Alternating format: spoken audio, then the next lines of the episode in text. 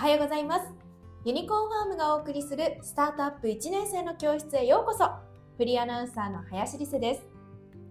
この番組はスタートアップ企業を考えている人や転職を考えている人、新規事業に関わる人に向けて企業に必要なスタートアップの基礎的知見をお伝えしていきます。さて今日も企業の科学の著者でありユニコーンファーム代表の田所さんとお伝えしていきます。よろしくお願いします。はい、皆さんおはようございます。よろしくお願いします。さあ本日のテーマはですね、参入市場を見極める10の軸なんですけれども、まあ、あの新規事業を立ち上げようとなった時に、うんまあ、どの市場に参入するか必ず悩むことだと思います。どうですか？はい、これめちゃめちゃ大事なんですけど、結構なんか皆さんの思考があまりこう行き着いてないと言いますか、ちょっと思考停止になっているところがあって、あの、そのあたりってあんまりこう解説している動画とか解説している書籍がないので、うん今日はちょっと詳しく解説したいなと思います。ぜひお願いします。意外と盲点になりがちな部分かもしれないですね。そうですね。まあなんかいろんな企業と話すんですけど、うんこれなんでやってるんですかって言ったら、うんいや、ただ単に、いや、でかいですとか、伸びてますっていうだけなんですね。あまあ、それはそれで大事なんですけど、でも、どこで戦うのかってことは、うんうん多分これから5年、10年、自分の人生をそこにかけるってことじゃないですか。ーうんでも、なんかね、本当に、そこってめちゃめちゃ大事なんですけど、まあ結構適当に選んじゃってる教科が多いのかなと思ってます。そっか、ただ伸びてるとか、これから来そうとか、はいそういうふわっとしたことじゃなくって、10の軸でそうですね極めていって。くださいねっていうことなんですね。それではまず一つ目は何でしょうか？はい。はい。とは言ってもですね、あの、やっぱり現在の市場規模っていうのが大事かなと思ってます。まあ、まず最初にはそれが。確実に大事まあ、当然その、まあ、めちゃめちゃちっちゃい市場だったら、今後それがね、まあ、100倍とか、まあ、1000倍伸びることはなかなかないのかなと思っています。なんで、まあね、今後多分、後ほど解説するんですけど、こう伸びるっていうのも大事なんですけど、ただ伸びる手前のところが、明らかにどんだけかき集めても、なんか10億円にしかなりませんと。いうところだと結構厳しいんですよね。うん。例えば、ウーバーってご存知だと思うんですけはい。ど、ウーバーなんで成功したかっていうと、ウーバーって実は市場規模の捉え方っていうのを、ただ単にその、なんていうんですかね、ウーバーがない世界だったら、あれってなんかリムジンタクシーっていう感じで取られたんですね。アメリカとかでもリムジンタクシーの市場で大体100億ぐらいだったんですよ。なんかパーティーとかに長いこうリムジン乗るみたいな感じだったんですけど、ウーバーはでもそうじゃなくて人の移動って考えたんですね。で、人の移動なんで3億人人口がいたとしたときに、まあ90%移動しますと。うん、まあそうですよで、ね。1日10回移動しますとで、1回あたりにかかるコストが10ドルですってやっていくうんと、とてつもなくででかい市場になるんですよね。うんなん、で、やっぱりその市場の規模の捉え方っていうのが大事なのかなと思ってます。じゃあその市場規模の捉え方、ウーバーの例で言うと、はいその顧客数かける、その頻度かける売り上げ。あそうですね。おっしゃる通りで、結構頻度が抜けがちなんですよね。例えば、その中古車の市場をやりますって言って、中古車って高い、高いじゃないですか。うんで、車乗ってる人も多いじゃないですか。うんでも、意外と中古車市場ってめちゃめちゃでかいわけじゃないんですよね。なんでかっていうと、中古車を買うっていうのは、ほとんど多分一生で一回あるかないかって感じなんですよ。まあもっと多いかもしれないんですけど、そう考えたら、車乗ってる人は5000万人います。うん中古車1個200万円です。うんといったときに、でも、そこでかけるのがかける1じゃなくて0.1になるかもしれないですね。うんなんか平均して車乗ってる40年として、なんかその4回ぐらい中古車乗りますって言ったら、うんなんか0.1ですよね。うん年間でやる回数。ああ、そうですね。となると、意外とこうかけていくとちっちゃくなったりすると。なんでよく起業家のありがちなミスが、中古車乗ってる人これぐらいですよねと。はいはい。で、それで、えっと、中古車の値段これぐらいですよね。だったら、それだけかける人がいるって言うんですけど、うんいや、それってでも頻頻度抜けてますよねって話ああ、なんですよ、ね。なるほど。はさあ、続いての軸は何でしょうか？はい。これが一番大事で、今後の成長の見立てですよね。成長。はい。あの、よく言うのが、やっぱり、あらゆる見渡したときに、伸びてる市場ってあるじゃないですか。で、例えば車の話とかで言うと、おそらく2030年頃になったらめちゃめちゃ自動運転が走り出すと。うんで、車そのものがサービスになる。これ MARS とかと言うんですけど、どの指標を取っててもなんか MARS そのものがなんか10倍、20倍にななっていくと。うんで、その、じ自分のいる市場が10倍になっていくと、自分が普通に成長してってもう10倍になるんですよ。ああ、そうはい、はい。そこが10年経っても1.1倍にしかなりませんって感じだったら、めちゃめちゃ頑張っても、普通にやってても1.1倍しかならないですね。うんめっちゃ頑張って2倍ってなるじゃないですか。なんで、今後やっぱ3年5年でいろいろこう変化していきますよね。なんで、例えばそういうね、自動運転もそうですし、まあ、今後 Apple が Apple Vision Pro って出して、なんか AR と VR を切り替えるデバイスが出たと。あれってもしかしてスマホに置き換わるかもしからもしれないと。スマホが出てスマホだけでも何十兆で使用できたわけなんですよね。でもスマホができた時にはそんな仕様はなかったんですよ。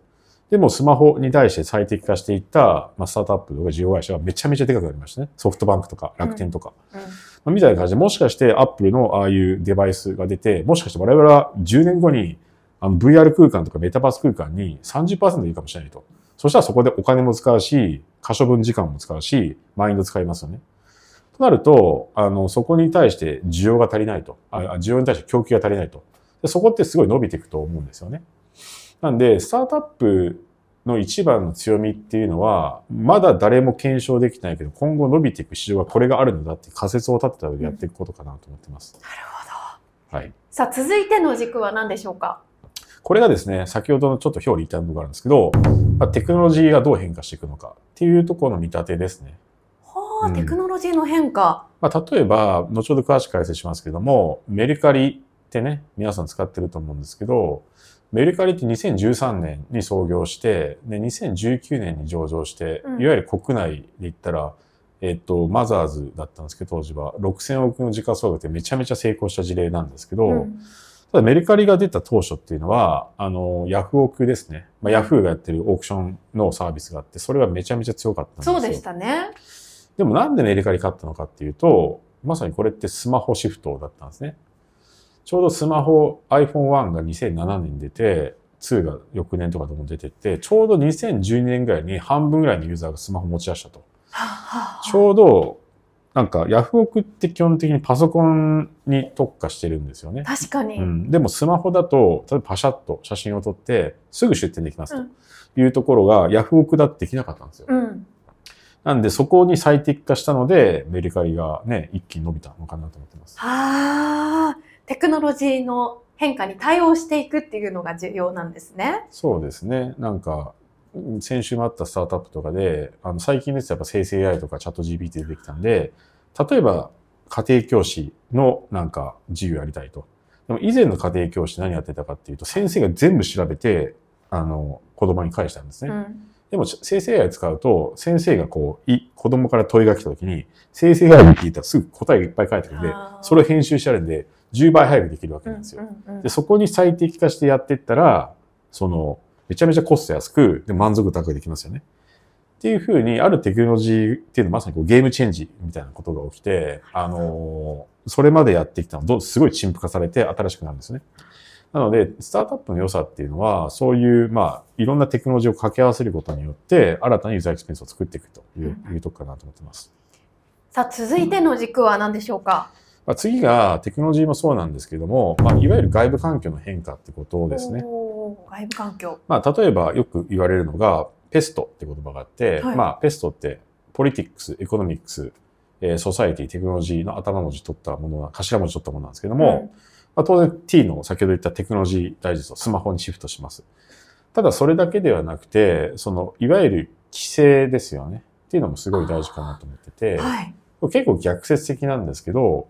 規制が強い業界ってチャンスなんですよね。あ、え、そうなんですか、うん。これなんでかというと、規制が強いと、その非常にユーザーの皆さんがめちゃめちゃ不便に感じているというところなんですよ。そこで規制が緩和されるってことが、まあ、いきなり緩和されるわけじゃなくて、2年後ぐらいから分かる。2年前から分かるんですねうん。大体この時期にこの法律が変更されますと分かるんですけど確、かに。その時にやっぱ準備するのは非常に大事かなと思っています。うーん。で、ちょっと規制緩和の動きっていうのを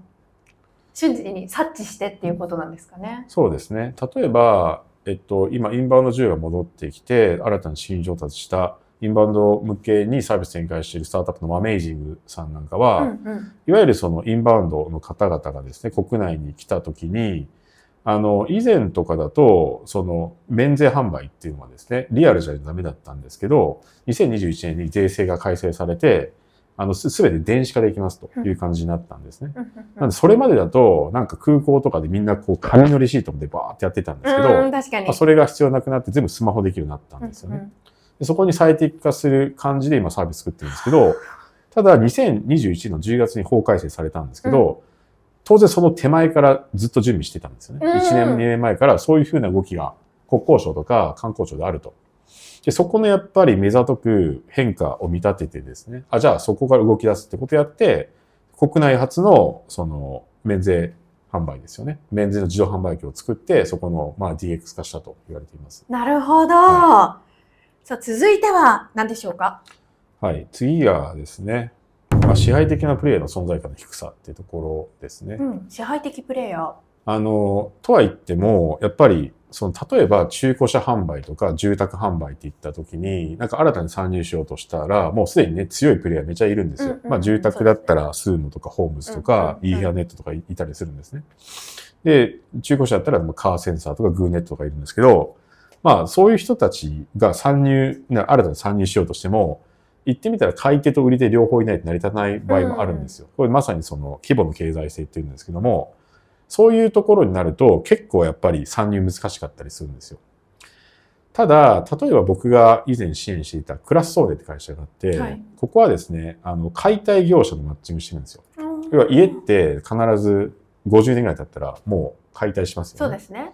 でも解体業者って大手が一つもないんですよ。へえ、あ、そうなんですか。そう、大手が一つもいないんですよね。で、数にマッチングしてるかもほとんどないんですよ。なんで、でも、解体を探すなんて全然皆さん知らないんですよ。どこが解体業者かって。で解体業者って、実は年間2兆円ぐらい、解体って2兆円ぐらい売り上げがあるんですよ。めちゃめちゃでかいんですよねそうですね。そうそう。静脈に対、動脈に対して静脈ってことなんですけど、はい。いわゆるその作る方は目は向くんですけど、潰す方とかさら地にするっていうのは意外と同じぐらい労力、同じぐらいかかるんですけど、だからめちゃめちゃ労力かかるんですけど、うんうん誰も目つけてないんですよね。うんで、かつ、クラスソーネさん今めちゃめちゃ伸びてるんですけど、そこに支配的なプレイがなかったし、あとは先ほどの話じゃないんですけども、結局今空き家問題がすごいあって、まうんあ人口減っていますと。うんで、なんか40年、50年経った家っていうのが、まあ、亡くなられたりとか施設に入ってるので、もう空き家状態になってて、うん国としても、まあ、犯罪が起きちゃったりとか、あとは利利活用できてないって非常に社会問題になってるんですね。じゃあ、この空き家っていうのを、まあ、さら地にする必要があるというところで、クラス送電がめちゃめちゃ使われてたりするわけなんですけど、まあ、これなんかも試合的な存在プレイが低いことと、あとは、そのね、外部環境の変化っていうのがあるのかなと思ってます。なるほど。はいということで、前半の5つの軸を解説いただきまし